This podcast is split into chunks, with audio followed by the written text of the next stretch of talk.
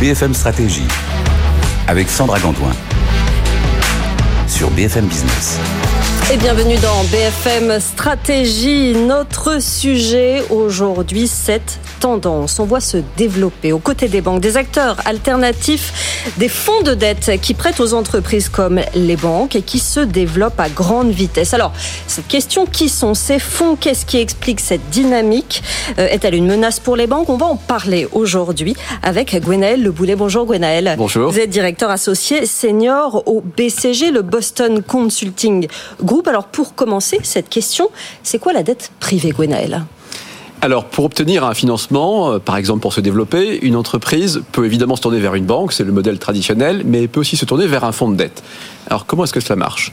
Eh bien, vous avez d'un côté euh, des euh, investisseurs, généralement, c'est des fonds de pension, des assureurs, des fonds souverains, qui vont développer des stratégies d'investissement dites alternatives, et notamment vers la dette.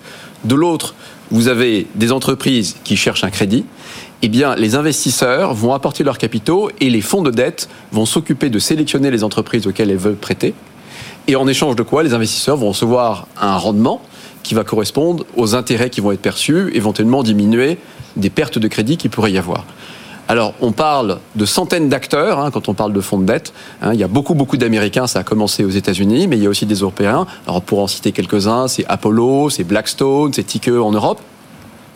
Et qui finance-t-il, ces acteurs-là mhm. Ils financent d'abord des acteurs qui sont sous actionnariat de private equity, qui par nature, et je pourrais y revenir plus tard, euh, par effet de levier, ont besoin de financement, et ils vont se tourner vers des fonds de dette notamment, mais aussi de plus en plus des entreprises qui sont par exemple des entreprises cotées, donc qui ne sont pas du tout dans ce monde alternatif à l'origine. Et récemment, par exemple, euh, le groupe Air France KLM a fait appel à Apollo pour un financement d'un peu plus de 1 milliard d'euros. Alors, quelle est la, tendance, quelle est la, dynamique de, de ce secteur? Alors c'est une très très forte croissance, hein. Sandra vous l'évoquiez en, introduction. Alors déjà pour donner quelques grands chiffres, et puis on va pouvoir voir une slide je crois qui va s'afficher pour ceux qui, peuvent voir, hein, on est sur un volume d'à peu près 2000 milliards de financements qui sont déployés, donc ça commence à être gros. Hein. Et quand on regarde 10 ans en arrière, on a d'abord eu 14% de croissance par an sur les années 2012-2017. Et puis une accélération de cette croissance dans les cinq dernières années, 2017-2022, hein, à 19% de croissance par an. Donc des croissances très élevées. Pour le futur, euh, je n'ai pas de boule de cristal, mais ce que disent à peu près toute la communauté financière, c'est qu'on va être sur des croissances de 10 à 20 par an. Ça veut dire que chaque année, on va additionner 200 à 400 milliards disponibles pour financer des entreprises à travers ces fonds de dette. Pourquoi euh, Qu'est-ce qui porte en réalité cette croissance? Alors, il y a euh, fondamentalement trois vents porteurs qui soufflent très fort dans les, dans les voiles de, des fonds de dette. Euh, le premier, c'est des besoins d'investissement de la part des entreprises qui sont colossaux et en croissance. Le deuxième, c'est un arbitrage réglementaire par rapport aux banques. Et le troisième, c'est un appétit des investisseurs vers cette classe d'actifs. Alors, si je développe un tout petit peu, en commençant par le premier vent favorable, donc des besoins colossaux d'investissement de la part des entreprises pour au moins trois raisons. La première, c'est le financement de la transition climatique et énergétique. Un monde décarboné, c'est un monde beaucoup plus cher. Il faut investir dans des nouvelles technologies, refaire des chaînes d'approvisionnement, avoir des nouveaux acteurs qui vont se développer. Tout ça est fondamentalement inflationniste. Au PCG, nous estimons qu'il y a à peu près entre 3 000 et 5 000 milliards de financement à apporter aux entreprises tous les ans pour les 30 prochaines années. Donc, première chose. Deuxième chose, on vit dans un monde instable. Et donc, face à des contraintes géopolitiques que vous connaissez, eh bien, une partie des entreprises cherchent à se protéger, cherchent à découpler leur chaîne d'approvisionnement, la manière dont leurs produits sont transportés, cherchent à se relocaliser au plus près de leurs consommateurs. Et ça aussi, ça va coûter plus cher. Mmh. Et puis enfin, dernière chose qui est très importante pour les fonds de dette, je l'évoquais tout à l'heure, il y a le monde du private equity. Ce monde du private equity, donc des entreprises détenues par des capitaux privés par opposition à la bourse, eh bien ce monde se développe à peu près de 9% par an. Et ça, depuis longtemps, et à mon avis, pour longtemps. Eh bien, ce monde-là, euh, je vais y revenir dans l'arbitrage réglementaire, il est de plus en plus financé par effet de levier, qui est le cœur de ce, monde-là, par des fonds de dette plutôt que par des banques. Donc voilà, premier vent favorable, des besoins colossaux en termes d'investissement. Hmm. Vous évoquiez euh, justement euh, cet arbitrage de, réglementation. Est-ce que vous pouvez nous en parler? Alors, quand on, obtient un crédit de la part d'une banque, les banques sont soumises à toute une série de contraintes réglementaires pour protéger euh, notamment les dépositaires que nous sommes, vous et moi, et puis pour protéger les États euh, et, l'ensemble du système financier. Donc plus on a un crédit qui est risqué, plus il est long, plus il est risqué, et plus il va falloir mobiliser notamment des capitaux en proportion dans le bilan de la banque. Pourquoi? Parce que vous et moi, nous avons confié notre argent dans une banque en tant que dépositaire, et si la banque venait à faire faillite, eh bien, ça poserait un problème aux particuliers ou aux États qui indirectement euh, garantissent nos dépôts à, vous et moi. Mmh. Donc, pour protéger le système bancaire, il y a ces contraintes qui sont mises. Dans le monde de la dette privée, rien de cela. Hein. on a en face des investisseurs qui sont par ailleurs des professionnels avertis, des investisseurs institutionnels, comme on les appelle, donc c'est ces fameux assureurs, fonds de pension, etc., qui vont spécifiquement placer leur argent en sachant que cet argent-là, contrairement à nos dépôts, vous et moi, il va être dédié à financer du crédit aux entreprises de certaines caractéristiques qui vont être prévues au départ.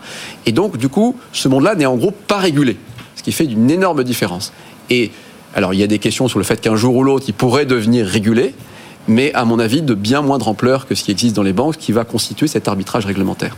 Est-ce qu'on peut, est-ce qu'on peut parler, euh, se pencher sur les, les investisseurs, Gwenaël alors c'est vrai qu'il y a ce troisième vent favorable qui est l'appétit des investisseurs, hein, qui euh, va chercher à trouver les meilleurs rendements, c'est leur travail. Et dans ces fonds de dette, aujourd'hui, on a des, rendements qui sont très élevés parce que les taux d'intérêt sont très élevés. Comme les taux d'intérêt sont très élevés, on va pouvoir rendre, à supposer qu'il n'y ait pas de perte sur crédit à nouveau, on va pouvoir rendre des rendements très élevés.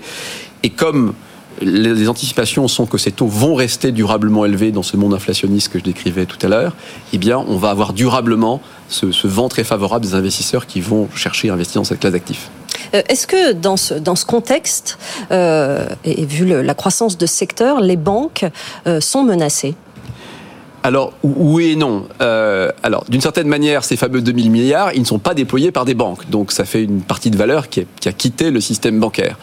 De l'autre, pour remettre un peu les ordres de grandeur en perspective, hein, la dette mondiale des ménages et des entreprises, c'est à peu près 150 000 milliards d'euros. oui. hein, par rapport aux 2000 milliards que j'évoquais tout à l'heure, 2000 milliards, c'est pas beaucoup. Une autre manière de comparer, c'est les financements obligataires, hein, donc le fait d'émettre des obligations pour se financer pour les entreprises, c'est 30 000 à 40 000 milliards. Donc de nouveau à comparer. Donc c'est tout est relatif. Mais c'est vrai que les banques regardent ça quand même avec tout petit peu de questions. Quelles, quelles, seraient les, les, les solutions? Qu'est-ce qu'elles peuvent faire dans ce, dans ce contexte? Comment s'adapter finalement pour les banques? Bah, il me semble que la première chose à faire, c'est étudier si on ne peut pas rentrer un tout petit peu dans ce monde. Parce que mmh. s'il y a toutes ces tendances de fonds qui sont là, s'il y a l'appétit des investisseurs qui est là, il y a une opportunité. Et c'est d'ailleurs ce que font un certain nombre de banques en regardant comment elles pourraient faire des partenariats avec des fonds de dette. Alors pourquoi ces partenariats? Parce que les fonds de dette, au fur et à mesure, ils vont continuer à grandir eh bien, ils vont devoir aller chercher des entreprises qui ont besoin de crédit. Aller chercher des entreprises qui ont besoin de crédit, ça veut dire faire de l'origination de crédit, comme on l'appelle dans le monde bancaire, c'est avoir des forces qui connaissent les entreprises sur le terrain, dans différents secteurs, différentes géographies. Et ça, souvent, ces fonds de dette sont des relativement petites structures et n'ont pas toujours ça. Et donc, faire un peu de partenariat entre un fonds de dette et une banque, bah, c'est allier une force d'origination, une force d'analyse de, de, crédit, mmh. et puis une force d'amener des investisseurs, de l'argent d'investisseurs. Quelle est la suite pour, pour les fonds? Qu'est-ce qu'ils peuvent faire, eux? Alors, les fonds, eux, ils vont chercher à se développer, ils vont chercher à avoir ces vents favorables derrière eux et chercher à se développer le plus vite possible. Pour ce faire, ils ont quand même un certain nombre de défis.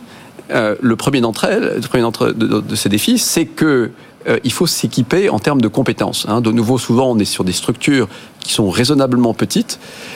Et il va falloir euh, être capable non seulement de financer le monde qu'on connaît bien, parce que c'est un monde cousin du private equity, mais aussi, comme je disais tout à l'heure, des entreprises cotées, des entreprises familiales, qui, eux, euh, sont un peu moins connus de ce monde-là. Donc, avoir la capacité de déployer toutes ces connaissances, avoir la capacité de gérer les risques de crédit derrière, eh bien, c'est un défi, notamment pour les plus petits euh, d'entre ces fonds. Gwenaël, au vu de, toutes les, transformations dont on vient de, parler, de la croissance de ce secteur, de ces grands fonds, de ces petits fonds, euh, comment vont, comment doivent se, structurer les acteurs de ce secteur? Eh bien, Sandra, ma conviction, c'est que c'est un métier qui va être sensible aux effets d'échelle. On est parti de quelques groupes d'investisseurs, quelques-uns qui se mettent ensemble, qui vont chercher des capitaux et qui se lancent dans ces métiers-là. Aujourd'hui, on est dans un métier qui se professionnalise parce qu'il y a besoin, je l'évoquais à l'instant, de compétences plus fortes, plus nombreuses. Quand on va vouloir croître encore plus, aller vers des nouveaux secteurs, des nouvelles technologies, financer la transition climatique mmh. et énergétique, etc. Tout ça, ça demande des hommes et des femmes qui sont des vrais spécialistes de ces sujets-là. Et ça veut dire que contrairement à autrefois, c'est un métier qui va devenir sensible aux effets d'échelle. Un fonds qui a 100, 200, 300 milliards sous gestion en dette, et va être beaucoup plus efficace pour déployer ses stratégies qu'un fonds qui a 1, 2, 3, 4 milliards, comme on en voit beaucoup. Donc ce que je crois, et, un certain nombre de signes montrent cela, euh, c'est qu'il va y avoir une forme de consolidation de ce secteur-là et que des petits vont se mettre ensemble, des gros vont potentiellement manger des plus petits. Et donc, euh, restons connectés sur ce monde-là. Euh, je pense que dans cette croissance de 10 à 20 que j'évoquais à un moment, on va avoir un, secteur qui se restructure très très profondément avec des acteurs qui deviennent des très très gros acteurs. Hein. On a des Blackstone équivalents qui ont plusieurs centaines de milliards dédiés à la dette. Secteur à regarder particulièrement de près. Merci beaucoup. Merci Le Boulet, directeur associé senior au BCG, le Boston Consulting Group. On se retrouve très très vite pour un nouveau numéro de BFM Stratégie sur BFM Business.